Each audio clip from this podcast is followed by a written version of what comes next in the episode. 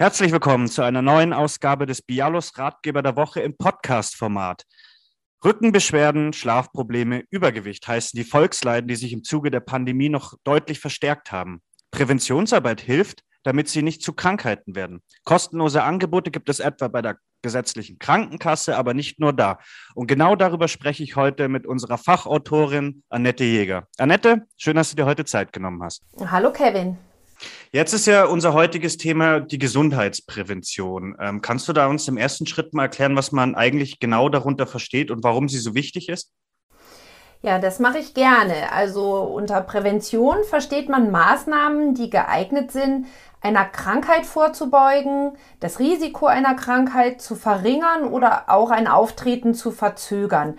Also wichtig ist wirklich, dass Prävention da ansetzt, äh, bevor man krank wird. Also wenn man sich wegen Beschwerden jetzt krank schreiben lässt und nicht mehr arbeiten gehen kann, dann ist das sicher zu spät. Also gar nicht krank werden heißt die Devise. Ja, und mit Prävention lässt sich natürlich nicht total vermeiden, dass man krank wird, aber es gibt ja wirklich Krankheiten und Beschwerden, eben gerade solche, die durch Bewegungsmangel, Übergewicht ähm, begünstigt werden, ähm, die man äh, positiv beeinflussen kann durch gezielte Bewegung und äh, eine gesunde Ernährung und auch äh, Stressabbau. Also wenn man gerade an Rückenbeschwerden oder Herz-Kreislauf-Erkrankungen denkt, oder auch an Stresssymptome wie Burnout. Da kann man präventiv einfach sehr viel machen. Und ja. Genau, da hätte ich noch eine Zwischenfrage. Ähm, ähm, jetzt bei Prävention stelle ich mir jetzt auch so im ersten Schritt irgendwie vor, man macht dann diese ganzen Vorsorgeuntersuchungen, also Darmspiegelung und so weiter. Das gehört doch, gehört das auch zur Prävention? Richtig, das gehört auch zur Prävention. Also gerade Kassenpatienten haben ja da alle äh, paar Jahre und in bestimmtem Turnus ab einem bestimmten Alter die Möglichkeit, Vorsorgeuntersuchungen wahrzunehmen. Ja, das gehört auch zur Prävention. Ähm, aber tatsächlich kann man auch selber durch ähm, aktives äh, Gestalten seines Alltags und auch äh, seines Lebens etwas für seine Gesundheit selbst tun. Also nicht nur sich passiv untersuchen lassen, sondern aktiv etwas tun. Genau. Genau. Jetzt hast du ja ähm, in dem Ratgeber der Woche, der übrigens natürlich wie immer unten in der Beschreibung verlinkt ist, äh, auch was geschrieben. Da geht es nämlich darum, dass es eigentlich äh, tatsächlich zwei verschiedene Arten von Präventionen gibt. Kannst du uns dazu was erzählen? Also es gibt tatsächlich noch mehr verschiedene, also viele verschiedene Arten von Prävention. Wir haben uns jetzt in dem Ratgeber mal vor allem auf die sogenannte äh, Primärprävention äh, beschränkt, weil das ist wirklich der Moment, ähm, wo man selber aktiv werden kann und auch viel erreichen kann. Ähm, und das sind Maßnahmen, die darauf abzielen, eine Krankheit gar nicht erst entstehen zu lassen. Und äh, das ist auch dann noch eine bestimmte Art von Prävention, nämlich die Verhaltensprävention. Also man setzt an, bevor eine Krankheit auftritt und gleichzeitig kann man durch eigenes Verhalten ein gesundes Leben fördern. Also gerade jetzt, äh, nach Monaten der Einschränkungen durch die Pandemie, wo viele aus ihrem Alltag gerissen wurden und nicht so ihrem regelmäßigen Sport vielleicht nachgeben, nachgehen konnten, mehr zu Hause waren als sonst, vielleicht mehr gegessen haben und auch mehr Alkohol konsumiert haben, ist das eigentlich genau der richtige Zeitpunkt, um anzufangen, etwas wieder für die Gesundheit äh, zu tun und in Schwung zu kommen, ein paar Kilo Übergewicht abzubauen und äh, für sein Wohlbefinden sich einzusetzen. Ja, definitiv. Vor allem ja auch, es gab auch eine Zeit in der Pandemie, also zumindest in Bayern, soweit ich weiß, wo man ja nicht mal ähm, das Haus verlassen konnte. Also da war es natürlich mit der sportlichen Betätigung schon, schon etwas schwieriger. Ja, absolut. Jetzt, wir reden ja immer über selbstaktiv werden. Ähm, da denkt man natürlich immer sofort, ja, okay, ins Fitnessstudio gehen, sich anmelden und trainieren. Aber jetzt hat natürlich nicht jeder, vor allem auch nicht Menschen am Land, irgendwie ein Fitnessstudio in der Nähe, beziehungsweise vielleicht auch nicht das Geld äh, dafür. Welche Möglichkeiten gibt es da? So, die gute Nachricht ist, äh, Prävention gibt es tatsächlich weitgehend kostenlos. Ähm, als erstes fällt da natürlich ähm, das Angebot der Krankenkassen in den Blick. Da gibt es wirklich ein umfassendes Angebot an Gesundheitskursen, die auf Prävention abzielen. Und das sind Kurse aus den Bereichen Bewegung, Ernährung, Entspannung oder auch Suchtmittelumgang. Ähm, Versicherte können dort was lernen über Gesundheitserhaltung, äh, lernen Bewegungsabläufe und die Idee ist eigentlich nach dem Kurs, das Erlernte dann auch selbstständig anzuwenden und in den Alltag zu integrieren. Die Kassen bezuschussen solche Kurse entweder oder sie sind zum Teil ganz und gar kostenlos. Ich nenne jetzt nur mal ein paar Beispiele. Da gibt es Kurse aus dem Bereich Bewegung. Das kann dann sowas sein wie Aqua Aerobic, wie Nordic Walking oder Pilates. Aus dem Bereich Ernährung können das Koch- oder Diätkurse sein. Dann gibt es im Bereich Entspannung und Stressmanagement Yoga, autogenes Training oder auch progressive Muskelentspannung. Und äh, beim Suchtmittelumgang kann man auch Unterstützung dabei finden, sich das Rauchen abzugewöhnen oder einen Umgang mit Alkohol zu finden.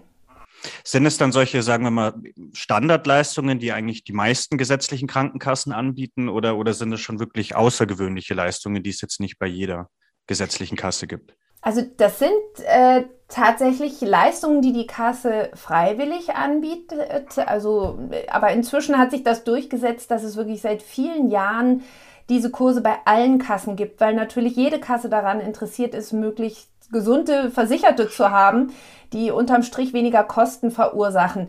Ähm, es gibt auch, äh, diese Kurse sind zertifiziert und die findet man auch in seiner, in der Nähe des Wohnorts und man wird entdecken, dass nahezu jede Kasse dieselben Kurse an einem Wohnort ähm, bezuschusst. Das ist immer dasselbe Angebot. Ja, da kommen wir gleich zur nächsten Frage. Ähm, wenn ich mich jetzt, sagen wir mal, für so einen Kurs bei meiner Krankenkasse interessiere, äh, wie finde ich so einen Kurs? Genau, also man ähm, man kann erstmal auf die Homepage der Kasse gehen und dort nach Gesundheitskursen suchen. Dort wird man dann vermutlich einen Link finden, der einen äh, zu, einem, zu einer Übersicht äh, auf der Homepage des GKV Spitzenverbandes leitet. Diesen Link, den finden Zuhörer auch in unserem Ratgeber auf biallo.de. Und wenn man da mal seine Postleitzahl eingibt, dann wird man sehen, da erscheinen dann einfach Kurse, die nahe am Wohnort sind und die zertifiziert sind, also die Anforderungen der Krankenkassen erfüllen. Die Kassen erstatten oft 80 Prozent der Kursgebühr, maximal so 75 bis 100 Euro pro Kurs und damit sind so meist zehn Übungseinheiten abgedeckt. Viele Leute kennen das vielleicht auch schon ähm, aus Angeboten der Volkshochschulen. Da sind sehr viele Kurse dabei, die tatsächlich auch von den Krankenkassen zertifiziert sind. Und man kann zwei solcher Kurse aus unterschiedlichen Themenbereichen, also zum Beispiel einen Bewegungs- und einen Entspannungskurs, in einem Jahr wahrnehmen. Und wenn ich jetzt sagen wir mal, ich habe jetzt einen passenden Kurs gefunden und den würde ich gerne besuchen, äh, muss ich mir äh, die Teilnahme erst äh, durch, mein, durch meine Krankenkasse genehmigen lassen oder kann ich da einfach mich online anmelden und einfach auftauchen? Ja, also wenn es sich um so einen Kurs handelt, der zertifiziert ist und den man jetzt zum Beispiel über den Link des Spitzenverbandes findet, dann kann man sich da einfach anmelden. Man zahlt den Kurs dann erstmal und lässt sich das am Ende von seiner Kasse erstatten. Die Kurse, die sind da schon drauf äh, ausgerichtet, die wissen, dass die Teilnehmer sich das erstatten lassen wollen. Die verteilen dann auch am Ende eines Kurses so Teilnahmebescheinigungen Manchmal kriegt man noch ein Formular, was man vielleicht zur Erstattung mit ausfüllen kann. Das erleichtert das ein bisschen. Das klappt eigentlich äh, problemlos, weil eben genau die Anbieter ja auch damit werben, dass man die Kurse sich erstatten lassen kann. Wenn man jetzt allerdings einen Kurs kennt, der äh, nicht auf dieser Liste steht, den man aber gerne besuchen möchte, dann sollte man lieber vorher bei der Kasse fragen, ob dieser Kurs zuschussfähig ist, weil der Trainer und der Kurs, die müssen dann einfach bestimmte Qualifikationen ähm, ja, nachweisen können. Genau. Naja, jetzt gerade in, in, in Corona-Zeiten hat ja vor allem ja auch, sagen wir mal, viel äh, der, der Videochat äh, an Bedeutung gewonnen. Ähm, gibt es auch so Gesundheitskurse, die man einfach irgendwie am PC verfolgen kann? So, weiß ich nicht, kleine Yoga-Einheiten, wo man da nicht unbedingt sein Haus verlassen muss, was ja wahrscheinlich oder deutlich äh, leichter integrierbar wäre in den Alltag.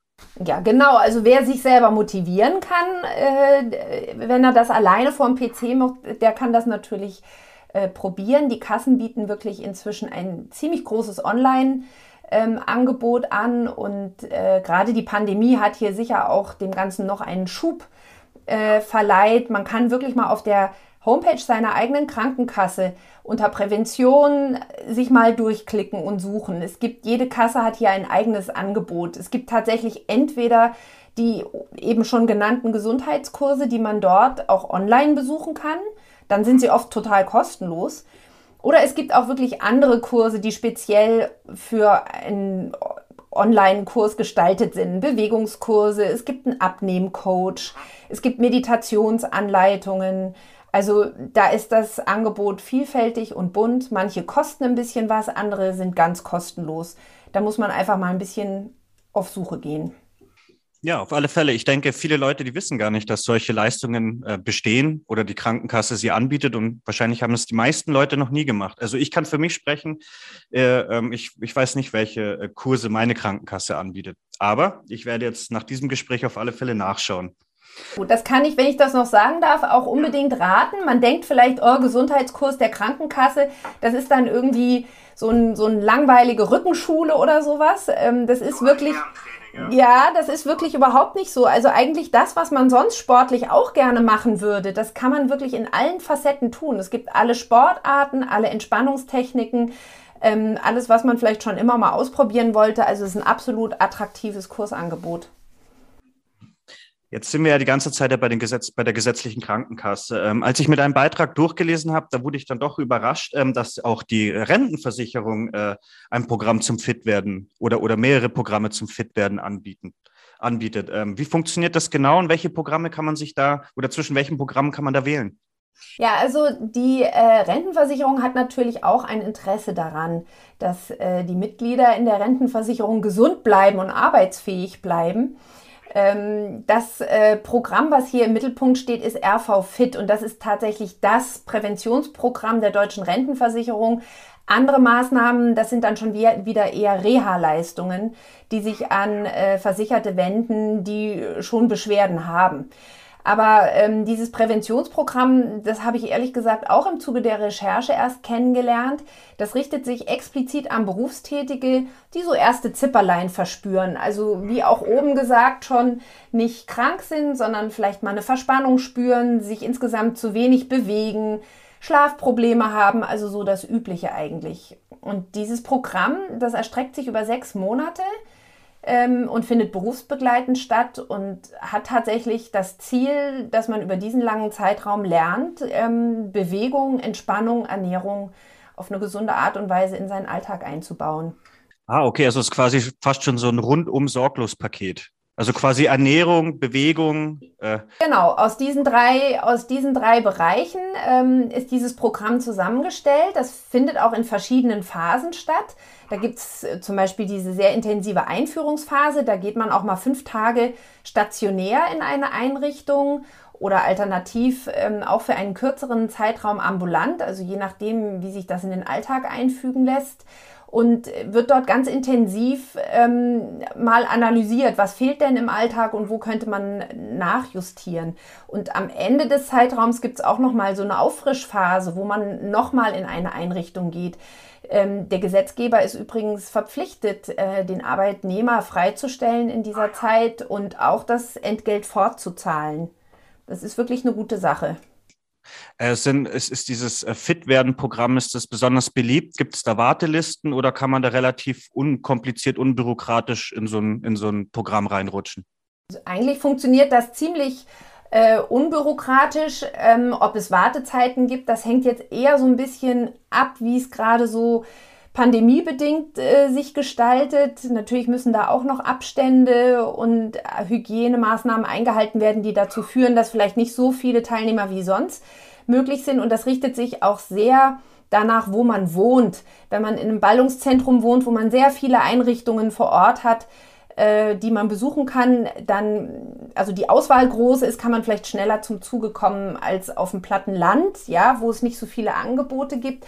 Aber eigentlich soll man sich dafür mutig bewerben und von Wartelisten war da nun nicht die Rede. Das kann, wie gesagt, sehr individuell sein. Genau. genau. Ähm, dann ähm, natürlich den entsprechenden Link gibt es natürlich auch in unserem Ratgeber der Woche. Ähm, Jetzt gibt es natürlich die offiziellen Stellen, wo man sich ein bisschen schlau machen kann, wie man am besten fit wird oder sich fit hält. Aber es gibt natürlich, äh, jeder, der ein Smartphone hat, weiß, es gibt natürlich eine Fülle von, von, von irgendwelchen Fitness-Apps und, und, und Step-Trackers und wie das alles heißt. Äh, das ist doch durchaus auch eine Alternative, um fit zu werden, oder? Eine Alternative würde ich es vielleicht nicht nennen. Ich würde sagen, diese Apps können dabei unterstützen. Ähm, wenn man das schafft, seinen berühmten inneren Schweinehund selbst zu überwinden und was für seine Fitness zu tun, dann kann man diese Apps wirklich nutzen, um gewisse Dinge zu messen, sei es den Puls oder die Schritte oder ähm, gibt auch Diät- und Kochanleitungen oder Meditationsprogramme. Ähm, das kann man sich natürlich auf sein Handy laden und äh, da auch gewisse Freude dran haben, den eigenen Fortschritt ähm, immer abzurufen und zu beobachten. Aber man muss natürlich auch wissen, es gibt eine unglaubliche Flut ähm, an Angeboten und man muss wirklich genau gucken, äh, was man sich da runterlädt. Ja, also ähm, diese Gesundheits-Apps, für die gibt es keine allgemeingültigen Qualitätskriterien.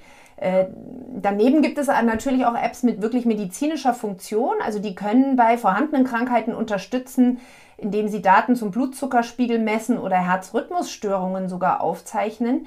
Solche Apps gelten dann als Medizinprodukte und müssen zertifiziert sein, aber für diese allgemeinen Lifestyle-Apps, sage ich jetzt mal, gibt es das nicht. Also da muss man wirklich ein bisschen die Augen aufhalten, was man sich darunter lädt. Ja, du hast es ja eben auch gerade angesprochen. Ähm, es gibt natürlich eine unglaubliche Fülle dieser Fit- und Lifestyle-Apps. Ähm, da fragen sich natürlich jetzt auch viele, ähm, wenn ich mir sowas herunterlade, wie schaut es da eigentlich mit dem Datenschutz aus? Ja, also es lohnt sich da mal auch in die allgemeinen Geschäftsbedingungen reinzuschauen, was immer so ein bisschen qualvoll ist. Aber man muss wissen, die meisten Angebote sind kostenlos und äh, kostenlos ist aber nichts. Deshalb äh, bezahlt man mit seinen Daten, die man dort eingibt, ja. Und tatsächlich ist der Datenschutz vieler Angebote unzureichend.